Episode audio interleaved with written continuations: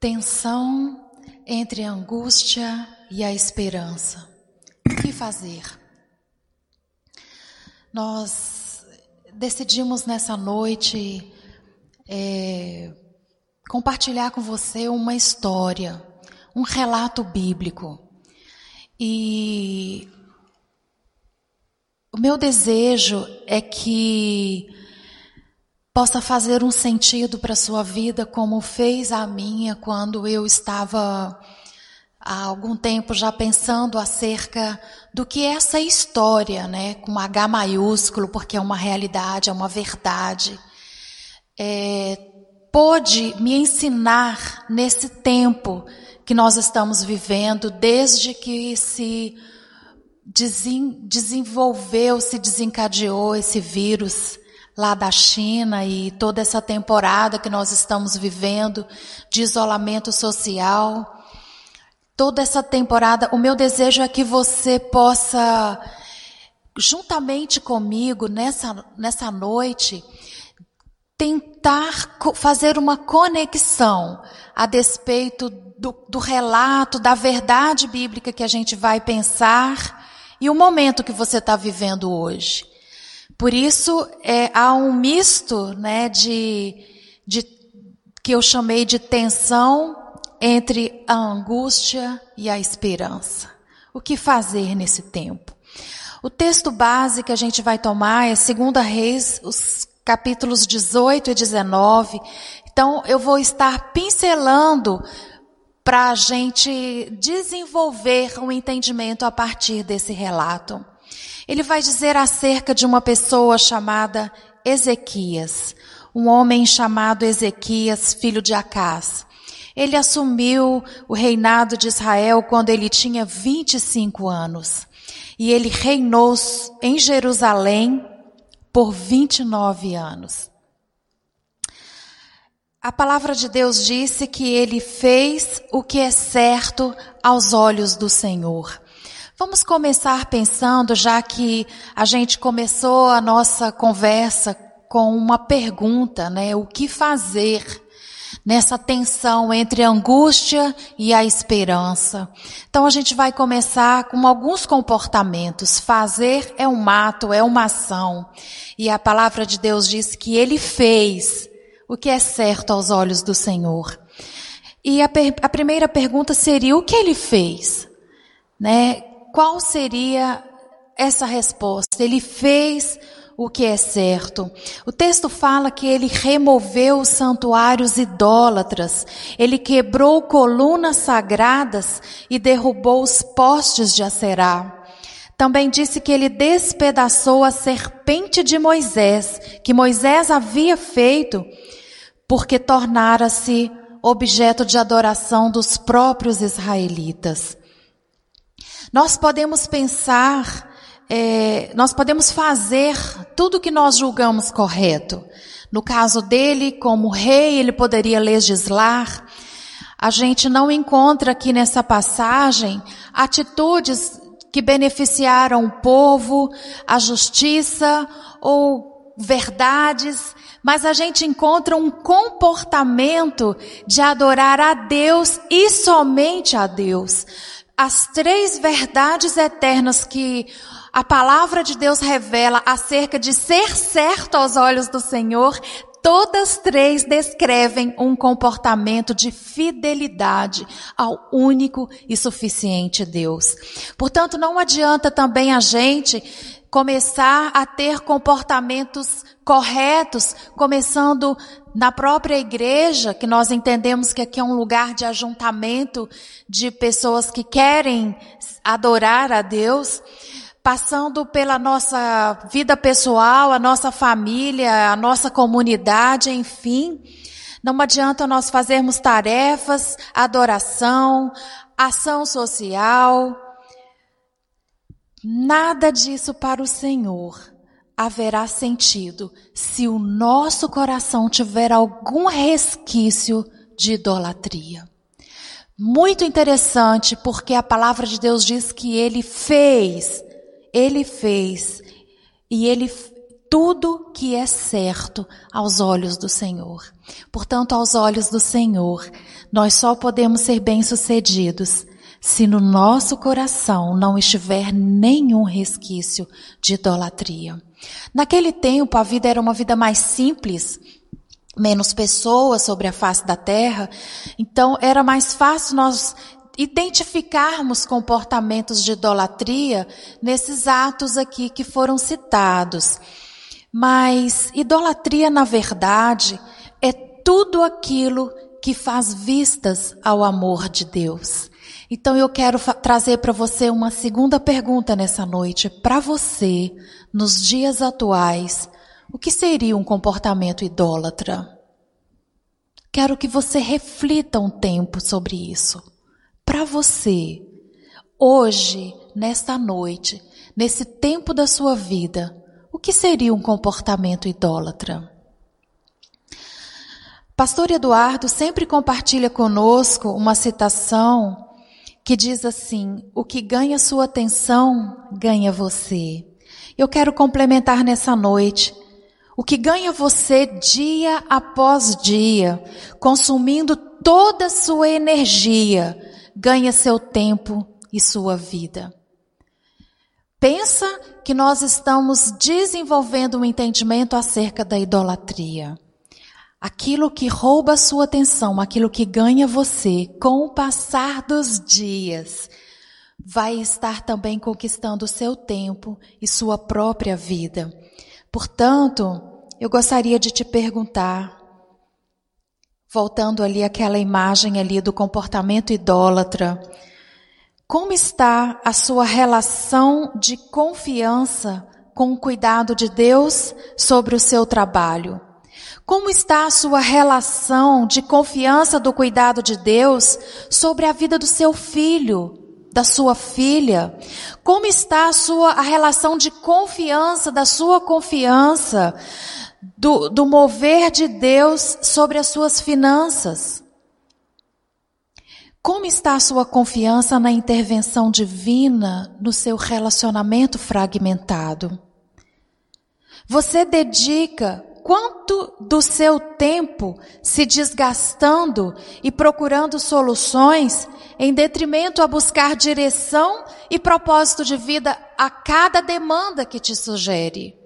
Cada situação que você toma uma decisão, o tempo que você investe tentando buscar estratégias assertivas para esse enfrentamento condiz com o tempo que você decide estar na presença do Senhor e perguntar como é que o Senhor quer desenvolver essa situação que eu estou vivendo na minha vida. E eu pergunto, quanto tempo da vida virtual tem de você por dia? Algum tempo atrás, nós poderíamos perguntar o contrário. Quanto tempo você, a sua vida, tem de vida virtual? Mas parece que esse tempo que nós estamos vivendo, a gente vive uma situação contrária. Quanto tempo sua vida virtual rouba você? Nós estamos sendo roubados por essa realidade invisível que tem, de certa forma, ocupado o lugar de Deus. Porque ocupa um tempo que você teria ou tem para desenvolver um relacionamento íntimo de amor com Deus. E quando você se pega, o celular te informa uma mensagem X% a mais da semana passada.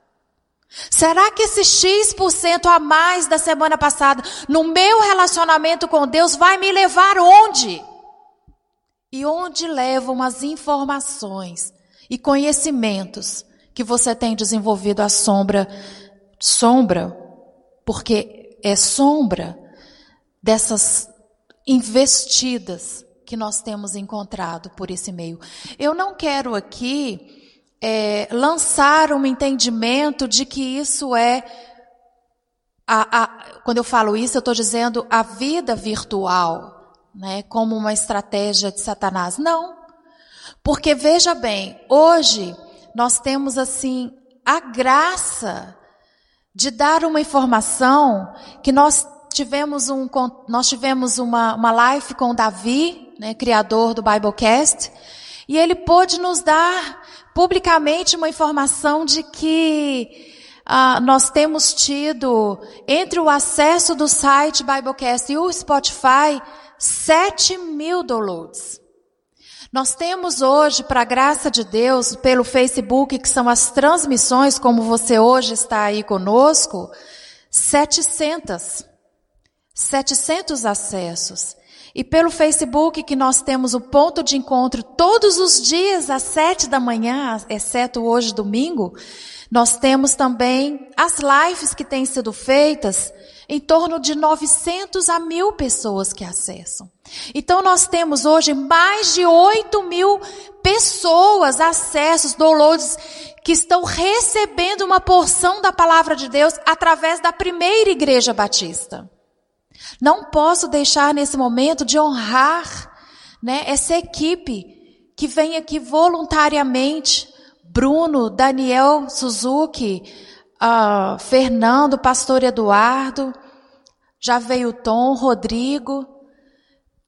Irmãos, eu estou segura de que se não fosse esse tempo que estamos vivendo, dessa tensão que estamos vivendo, hora de esperança, hora de angústia, nós não teríamos caminhado para essa estratégia assertiva de levar uma palavra de esperança para tentarmos minimizar a angústia ao meu coração, ao seu coração, ao coração de tantas pessoas.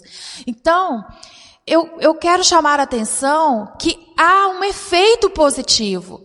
E da mesma forma que a igreja, inspirada por Deus, pelo Espírito Santo e movido pela liberalidade dos irmãos que que decidiram trabalhar por isso, né? Eu acredito que muitas igrejas gostariam de ter esse aparato que o Senhor nos concedeu e glória ao Senhor por isso.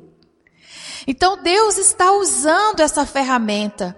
E eu convido a gente nessa noite a pensar no nosso CPF. Como você tem usado essa ferramenta para bênção você tem abençoado. Você pode entrar todos os dias e levar uma palavra de esperança. Eu, particularmente, não gosto de postar em lugares que tem muitas pessoas. Eu prefiro trabalhar a pessoa individualmente. E os irmãos aqui dessa igreja, vocês sabem a quem eu tenho cuidado. Então, convido você, é, não só convido, mas eu estou trazendo essa palavra, porque eu penso que uma. Eu sempre falo que a maior estratégia de Satanás hoje para nos tirar da presença de Deus, de um relacionamento íntimo de amor com o Senhor, é nos distrair. E essas ferramentas na nossa mão, né? Especialmente o celular que você carrega para qualquer lugar. Isso aqui, isso aqui está sendo uma ferramenta de maldição sobre a nossa vida.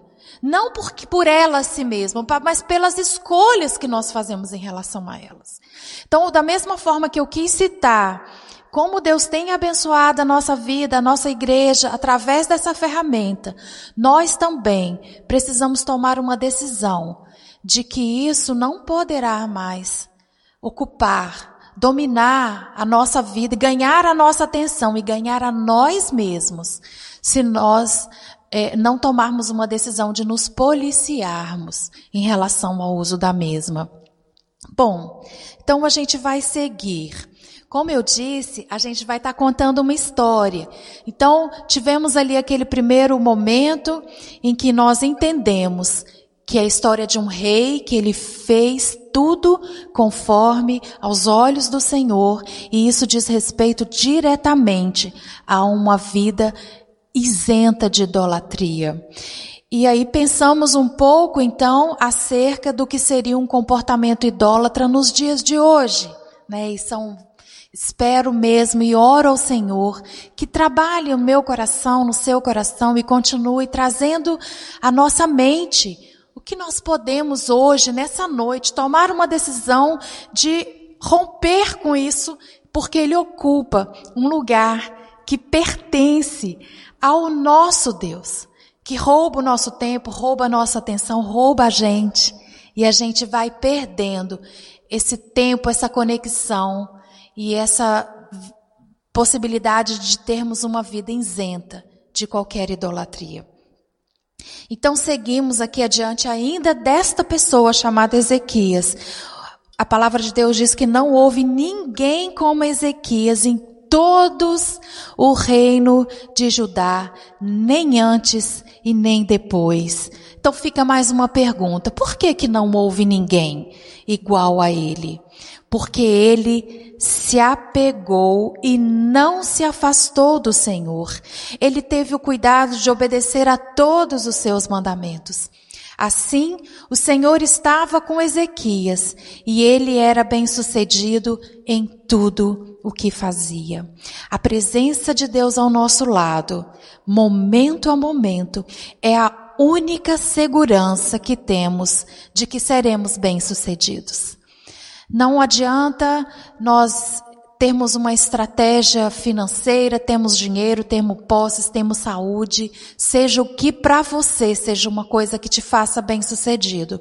Mas a presença de Deus do seu lado, momento a momento, é a única garantia que você tem de que você será bem-sucedido. Dando sequência a essa história, fechamos aqui um capítulo acerca da identidade, da figura dessa pessoa chamada Ezequias é, a gente viu que ele assumiu o, o, rei, o governo aos 25 anos, passados 14 anos é, desse seu reinado, ocorrera que Senaqueribe, o rei da Síria, atacou as cidades fortificadas de Judá e as conquistou. Num determinado tempo, um determinado momento, Ezequias decidiu é, não pagar impostos a este governo da Síria e este rei Senaqueribe. Não, não, não, não posso dizer que foi apenas isso, mas a, a palavra de Deus traz essa citação acerca deste episódio. E me chamou especial atenção, sabe? Mesmo que não esteja aqui escrito no que a gente propôs, mas uma verdade que me chamou especial atenção é que é, ele errou, né? E, e a Bíblia vem descrevendo um homem, como nós conversamos até aqui, de repente tem uma citação de um erro. E a gente vive num mundo que as pessoas querem que acertemos sempre. Mas nós temos o direito de errar, né? Existem erros que são pecados e que eles são, é, digamos assim, não permissíveis. Mas situações diárias que nós cometeremos alguns erros, essa, essa, essa implicação dessa, dessa, dessa, dessa informação, ela nos traz a segurança de que, a despeito de momentos em que nós errarmos, nós podemos de novo olhar para Deus e ajustarmos a nossa vida e seguirmos.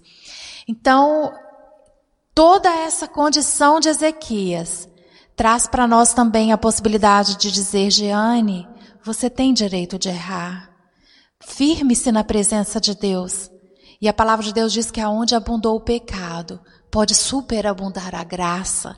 Não percamos nunca o Senhor de vista. Onde você está, se você sente falho, se você sente errado, se você sente qualquer circunstância que pode deixar você na angústia, tome uma decisão nessa noite. Não há nada que Deus não possa tratar. Deus, ele tem todo o governo, ele sabe de todas as coisas e ele sabe o que passa no seu coração nessa noite. Entrega isso para Ele, assuma, é comigo, porque foi exatamente isso. Achei extraordinário, na tensão entre angústia e esperança, o que faz um adorador? O que faz um adorador? Um legítimo adorador, assim como um grande líder, ele não foca em buscar culpados.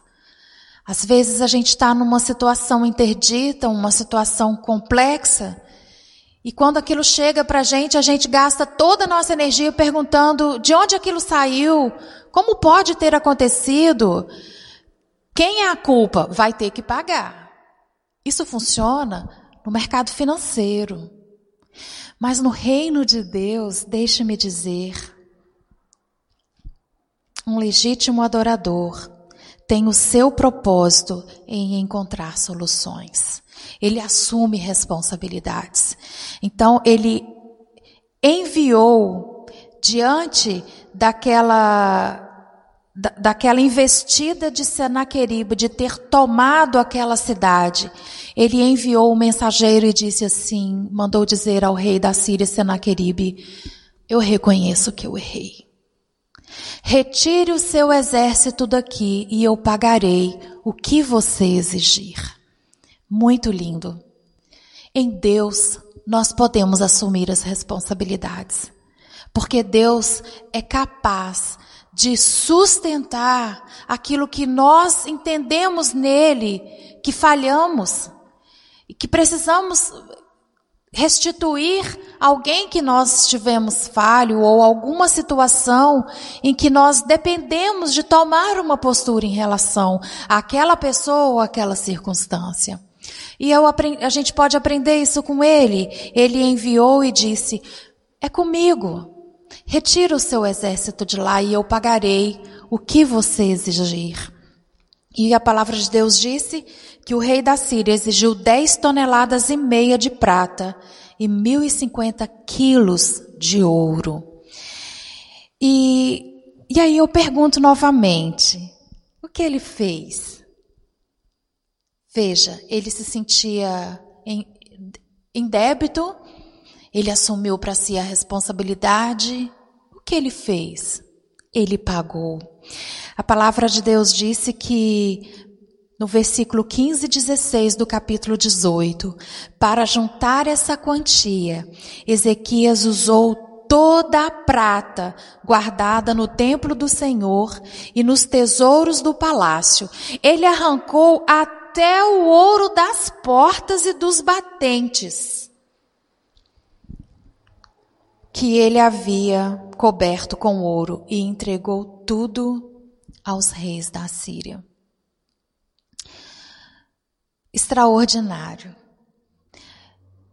Ele retirou tudo que ele dispunha naquele tempo, naquele recurso, para cumprir com aquilo que ele entendia ser um, um débito, uma dívida. Parece então que a história termina aqui, né? Ele era um homem bom, já deixou um exemplo de que ele errou, mas ele pagou pelo erro, ele assumiu as consequências. Ele, ele tratou negócio como negócio, ele não colocou pessoas, né, para lutar, para enfrentar. Ele não, não trabalhou pessoas em detrimento a processos, nem processo, ele simplesmente trabalhou. Eu devo dinheiro, eu pago dinheiro. Não pagou com vidas. Então, talvez a história pudesse finalizar aí e a gente poderia dizer, poxa, que bacana. Mas fechamos aqui então um capítulo e abrimos então uma nova temporada dessa história. Dando sequência, vamos lá em Sambalate. Ele recebe essa prata, 10.500 toneladas de prata e 1.050 quilos de ouro. Ele recebe esse negócio e aí, tendo recebido, os versículos de, de, é, 17 a 32, diz o seguinte: Tendo recebido o exigido, enviou seus principais oficiais com tropas fortemente armadas para Jerusalém, aonde estava o rei Ezequias, para confrontá-lo. Ao chegar em Jerusalém, pararam numa parte alta e gritaram chamando o rei. O administrador do palácio, o secretário da corte e o historiador do reino subiram ao encontro deles. Ou seja, Ezequias não foi. Três pessoas da sua inteira confiança foram ao encontro deles. E então haviam aquelas aqueles três também é, oficiais militares, né, que, que tinham ido, e, e ele mandou um, uma força bélica também para acompanhar, né, ele não queria brincadeira, a coisa era séria. E ele, então essa pessoa chamada de porta-voz, ele levanta e disse, levem a Ezequias esta mensagem do grande rei da Síria. Ezequiel, você vive no mundo de faz de conta. Pensa que meras palavras podem substituir experiência e força militar? Com quem você conta para se rebelar contra mim? Com o Egito? O faraó do Egito não é digno de nenhuma confiança. Você vai dizer: Nós confiamos em Deus? Pense bem. Faça um acordo com seu senhor, o rei da Síria. Além disso, imaginam que invadimos sua terra sem a direção do Senhor? Foi o próprio Senhor que nos disse: ataquem essa terra e destruem-nas. Destruem-na. Não fomos enviados com uma mensagem confidencial a vocês, porque eles tentaram conversar, olha, fala em aramaico com a gente para o nosso povo não ouvir. Não, é para eles ouvirem. Afinal de contas, diz respeito a eles também. E faz ali uma citação de uma coisa horrenda. Porque vai acontecer com Ezequias, mas vai acontecer com o povo também. Então, deixe-me dizer, eu não trouxe não vim aqui com uma mensagem confidencial a vocês. O que estamos dizendo é para conhecimento público. Uma mensagem para todos, afinal, diz respeito a eles também.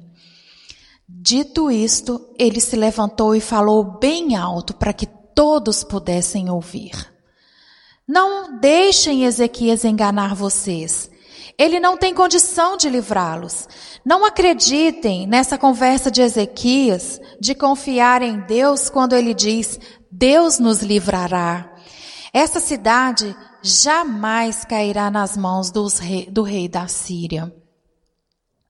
Estas são as condições que o rei oferece, o rei da Síria. Isso o porta-voz dizendo para o povo. Eu trouxe aqui para vocês as condições que o rei apresenta. Façam as pazes comigo, abra as portas e saiam. Então vocês continuarão a comer, beber de seu próprio poço, e depois providenciarei que vocês sejam levados a uma outra terra, com cereais e vinho novo, com pães e vinhedos, olivas e mel. Escolham a vida e a morte. Um belo discurso, não é mesmo? Grande poder bélico, empoderamento emocional e promessa de riqueza. Uma proposta muito bem estruturada. Afinal, até a vontade de Deus eles incluíram nessa história. História com E agora, não com H. Pena que veio de um traidor. Então a gente vai pegar agora essa, esse capítulo e vamos trazer para nós hoje, nos dias atuais. Quantos discursos nós temos ouvido, não é mesmo? Lá no início, vamos pensar quando começou, onde ninguém imaginava que iria demorar tanto. E, e o curioso é que ele, a mensagem era assim: saiam de casa. Saiam de casa, abra as portas. Venham, venham ficar comigo. Então a gente começou numa situação é fique em casa, sai de casa, fique em casa, né? Depois nós tivemos uma situação cloroquina. Tem cloroquina? Pode? Não pode? Tá morrendo sem? Como até hoje ao que se consta, não existe nenhum, é, é, numa comprovação de que alguém morreu porque usou cloroquina. Mas ainda estamos no país vivendo uma situação. Pode, não pode. E a iverme, iverme, como é que é? Iver, ivermectina. E a ivermectina? Quantos teriam acesso a poder fazer uso disso como prevenção? Mas pode? Não pode? Bom, sem contar que lá no início, tudo o que acontecia, se o gás acabou, se eu resfriei, é culpa do Bolsonaro. Então vivemos uma situação de muitos discursos, de muitas verdades e inverdades que a gente não sabe, não sabia decifrar, não sabíamos quanta traição escancarada e uma força opressora perversa. Eu sempre, eu tenho passado dias em que eu tenho sempre compartilhado na nossa casa. Nunca imaginei na minha história de vida eu enxergar tanta traição escancarada e tanta omissão especialmente da vida da igreja. De sabermos a perversão, os discursos que têm sido elaborados, pressionados sobre a nossa vida, especialmente sobre o povo brasileiro. E como nós temos reagido a cada um deles. Qual o tempo que nós nos enchemos dessas informações de uma vida melhor, de um lugar, de uma, uma cura, disso ou daquilo outro? E o tempo que nós nos ocupamos a pegar cada uma dessas informações que nos revisitam diariamente e entrarmos no nosso tameion e assumirmos Deus é comigo. O que, que o Senhor quer construir na minha vida? Quais são as pessoas que estão enfrentando isso que eu posso, de alguma maneira, alcançar? Quanto tempo você se dedica por dia a conversar com alguém? Porque você não pode abraçar, não pode encontrar, não pode pertencer?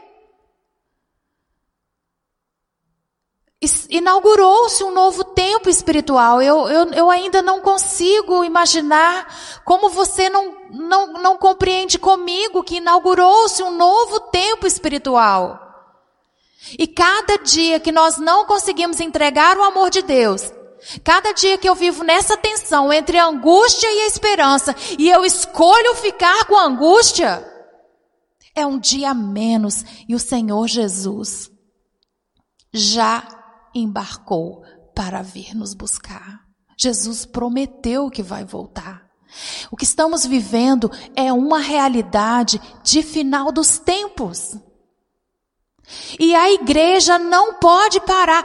Deus parou a igreja para que nós pudéssemos nos refazer, nos reencontrar, nos reinventar. Porque nós fomos criados para ir pregar o evangelho a toda criatura, começando onde? Começando na, na, na, igreja, na família, em Brusque, em Santa Catarina, no Brasil e no mundo. E nunca o mundo ficou tão acessível como é hoje. Mas Satanás, por saber disso, aprisiona a gente nos divertindo. E a gente não consegue sair desse labirinto.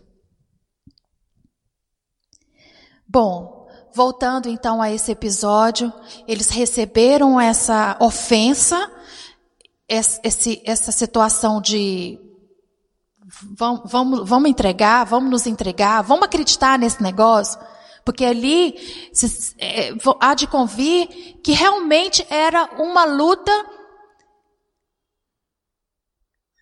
Humanamente não tinha como ter vitórias. É preciso você caminhar comigo para entender que eles eram poucos. E essa força que veio de cima com esse poder bélico, realmente, irmãos, humanamente não tinha como seguir. E talvez hoje você está presa dentro da sua casa, você está preso dentro da sua casa, nós estamos, e pensando, não tem jeito. Se eu sair, eu vou morrer. De fato, lá nesse episódio, se saísse, ia morrer mesmo. Mas nós podemos sair de, das formas mais criativas que nós podemos, que Deus pode nos dar essa estratégia. Podemos. Posso me encontrar com uma pessoa e sentar dois metros de distância dela. Mas nós recebemos uma informação, não tem jeito, isolamento, fica aí, senão você vai morrer. Então, é, onde eu quero trabalhar é que eles receberam essa informação e eles voltaram arrasados. Né? Tem versão que diz que no meio do caminho eles já rasgaram uma roupa, porque aquilo era um ritual né? de, de rasgar, se vestir-se de sacos. E, e, e o próprio Ezequias, ele também rasgou a roupa em sinal, eles rasgaram em sinal de desespero, e, e, e Ezequias também rasgou. E aí eu pergunto para você, o que fazer quando a angústia prevalece a esperança? Chegou o momento em que a angústia, angústia, e a primeira coisa que ele fez, e a angústia era tanto que ele, que ele, enfim, ele Existem duas coisas que o texto revela que nós podemos fazer quando nós estamos invadidos pela angústia. A primeira delas é que diz que Ezequias, contrito, entrou no templo do Senhor. A primeira coisa quando você realmente está escassa a sua esperança e você está inundado pela desesperança e pela angústia, volte-se para Deus. Não é sair, tentar encontrar o, o recurso, o remédio, antes de qualquer coisa. Entre para dentro da presença de Deus. E a segunda coisa, curiosamente, é que ele enviou confidentes e sacerdotes ao profeta Isaías. O texto diz que, que o início da, da da informação que ele mandou para Isaías, ele disse: Hoje é um dia de angústia, insulto e humilhação. É nós termos a, a, a certeza de que, primeiramente, está inteiramente na presença de Deus e uma outra é buscar intercessores, chegar para aqueles que as quais são são referência de, de auxílio, de cuidado e dizer, deixe-me dizer uma coisa. A minha vida hoje, como ele diz aqui, é um dia de angústia. Hoje é um dia de angústia. Junte-se a mim, ore por mim, me ajuda. Como você tem lidado com isso nesses últimos tempos?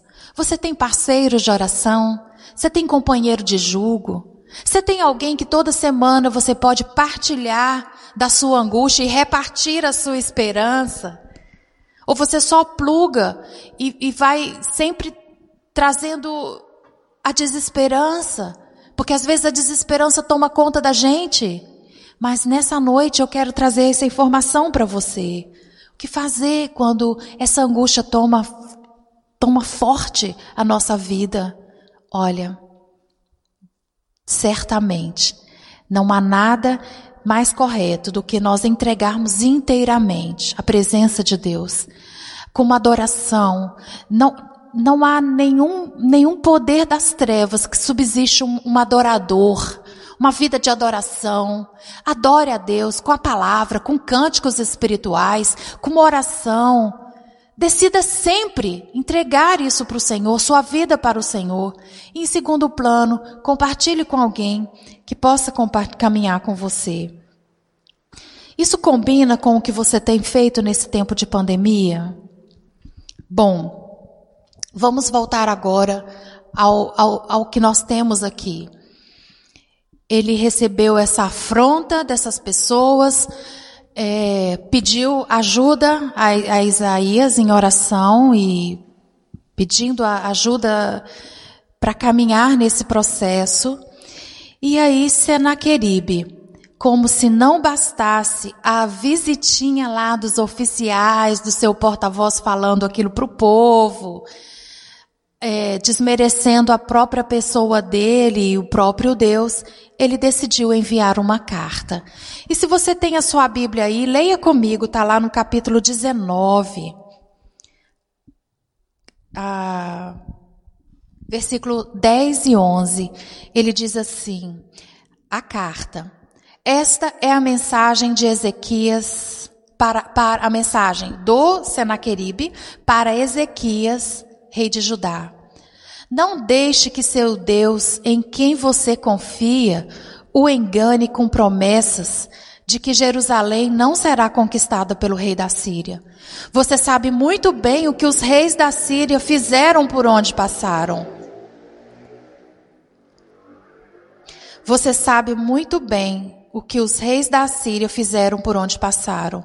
Destruíram completamente todos que entraram em seu caminho. Quem é você para escapar? Veja que ele já havia recebido essa informação pessoalmente, ele recebeu essa carta. E aí é um momento que eu pergunto para você: o que fazer quando não há mais nada a ser feito?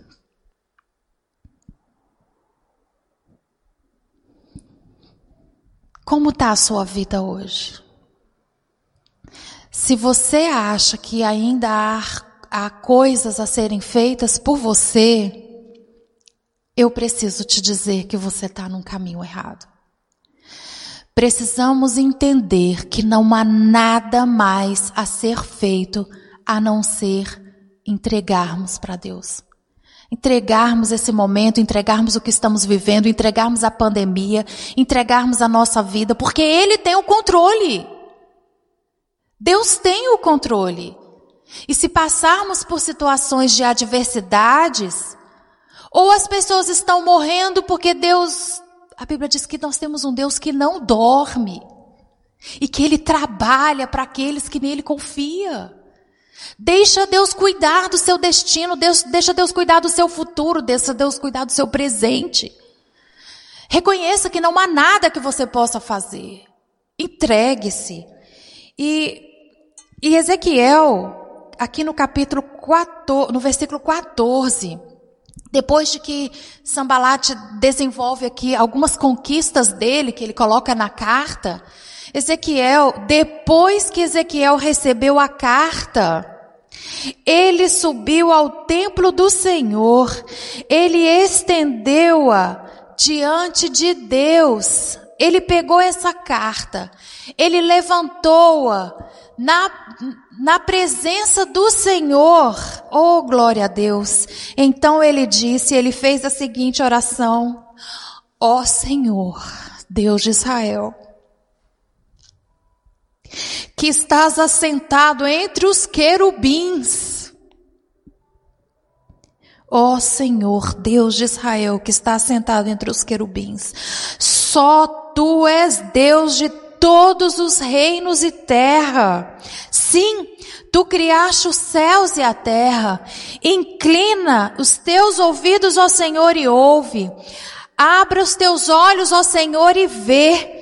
Ouve as palavras com as quais Senaqueribe desafia o Deus vivo.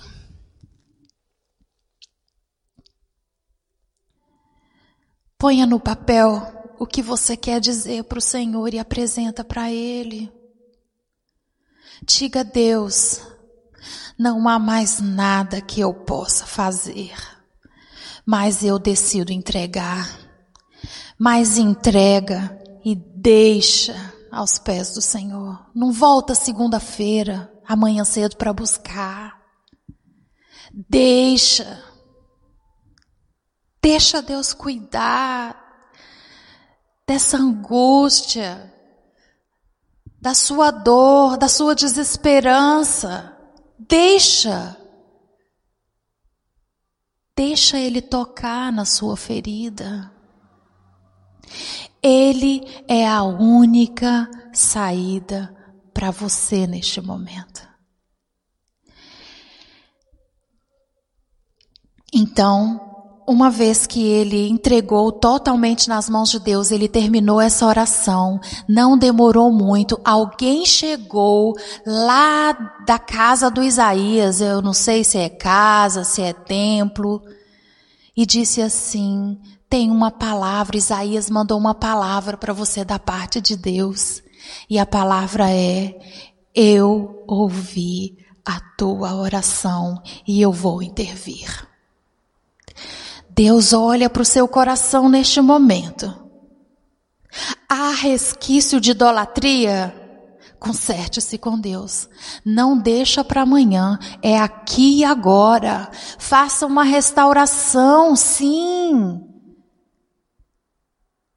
Ser, crer e viver é o processo de restauração que a gente está desenvolvendo. É aqui, agora é hoje. Há resquício de idolatria. O que tem roubado você, o que tem te consumido as energias. Gaste-se as energias para o reino de Deus, para um relacionamento com Ele, para ouvi-lo. Não tenho hora, madrugada.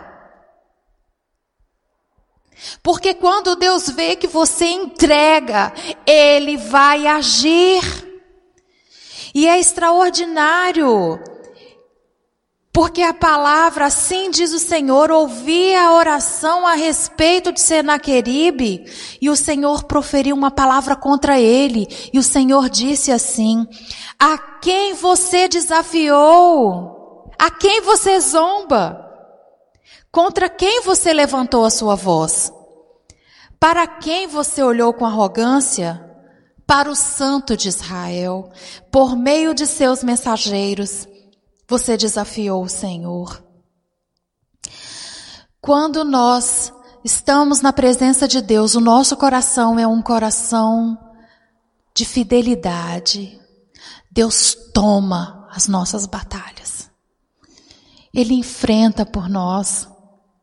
Nós, eu, eu, nem vou junto. Ele decidiu ir, porque Ele decide intervir sobre a nossa vida. E quando nós estamos numa situação, quando não há mais nada a ser feito, é com Ele. Ele faz, Ele intervém. Eu ouvi a sua oração. Então ele, ele continua dizendo, a despeito de Senaqueribe, mas eu o conheço bem, sei onde está, e sei das tuas indas e vindas.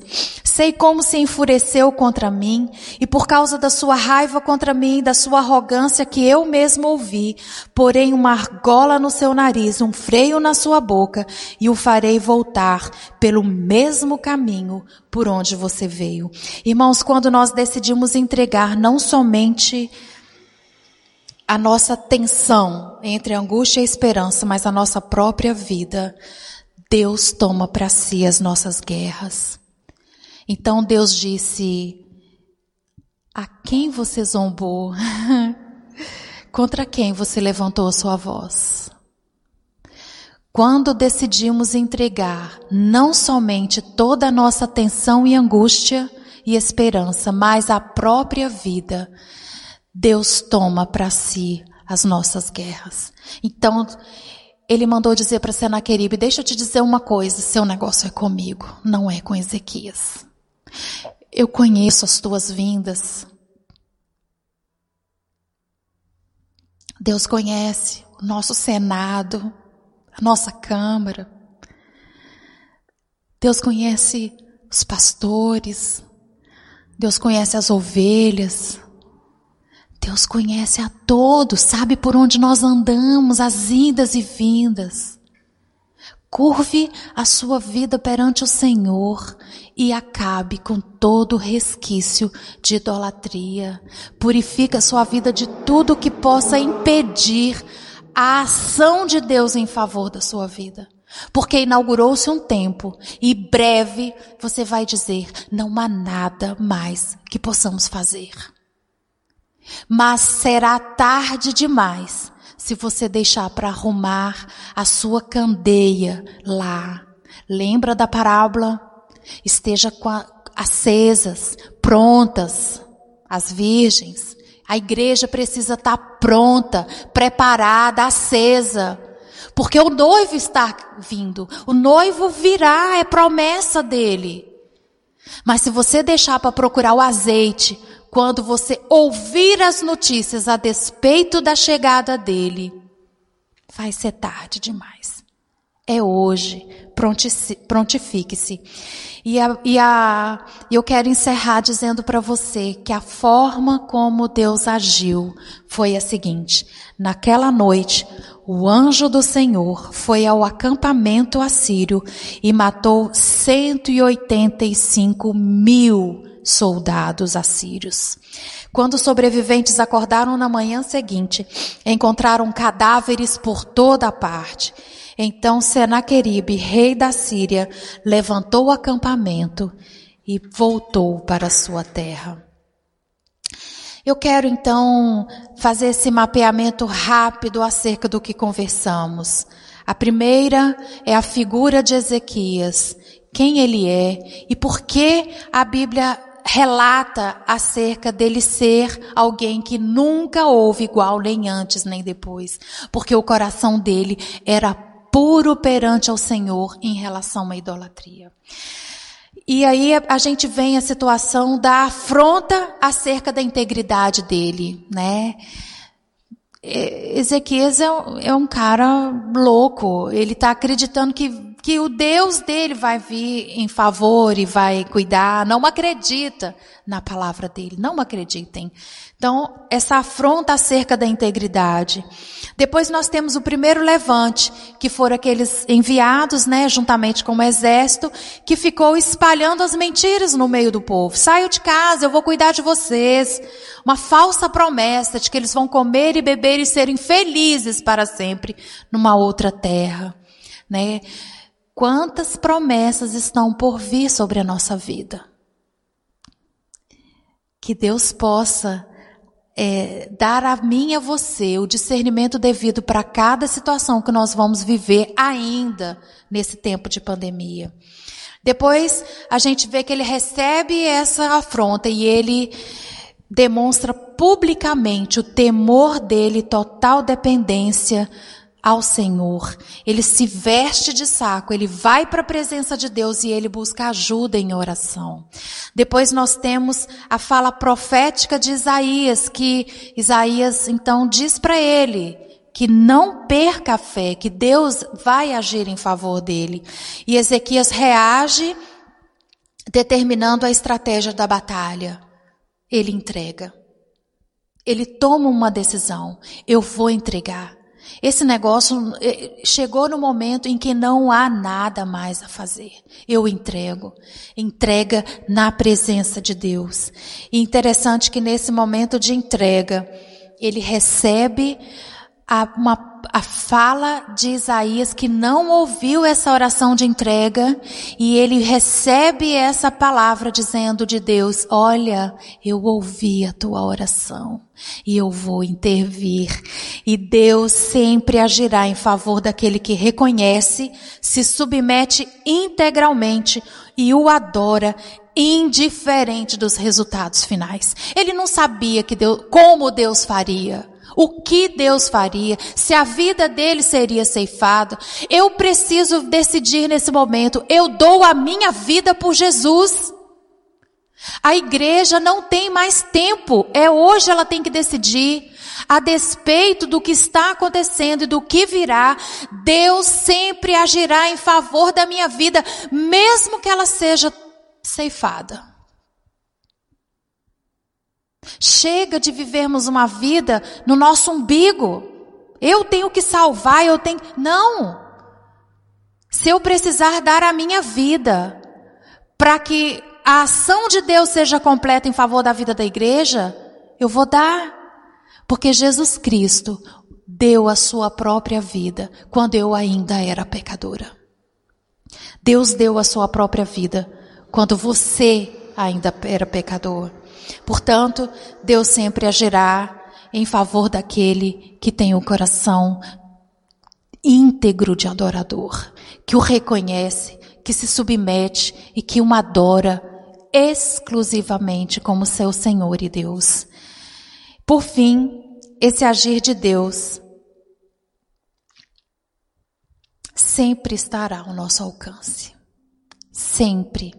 E é isso que eu quero entregar para você essa palavra e dizer que você reflita depois, pare um tempo para ler essa história. Ela ainda vai seguir capítulos extraordinários também da movimentação, do poder e da demonstração da graça e do governo de Deus sobre a vida de Ezequias. Continue lendo o capítulo 20, mas eu quero convidar a você nessa noite.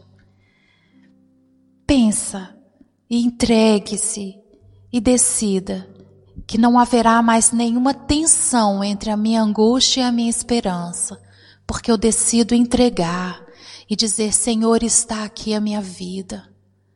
Toma, Senhor, nas tuas mãos.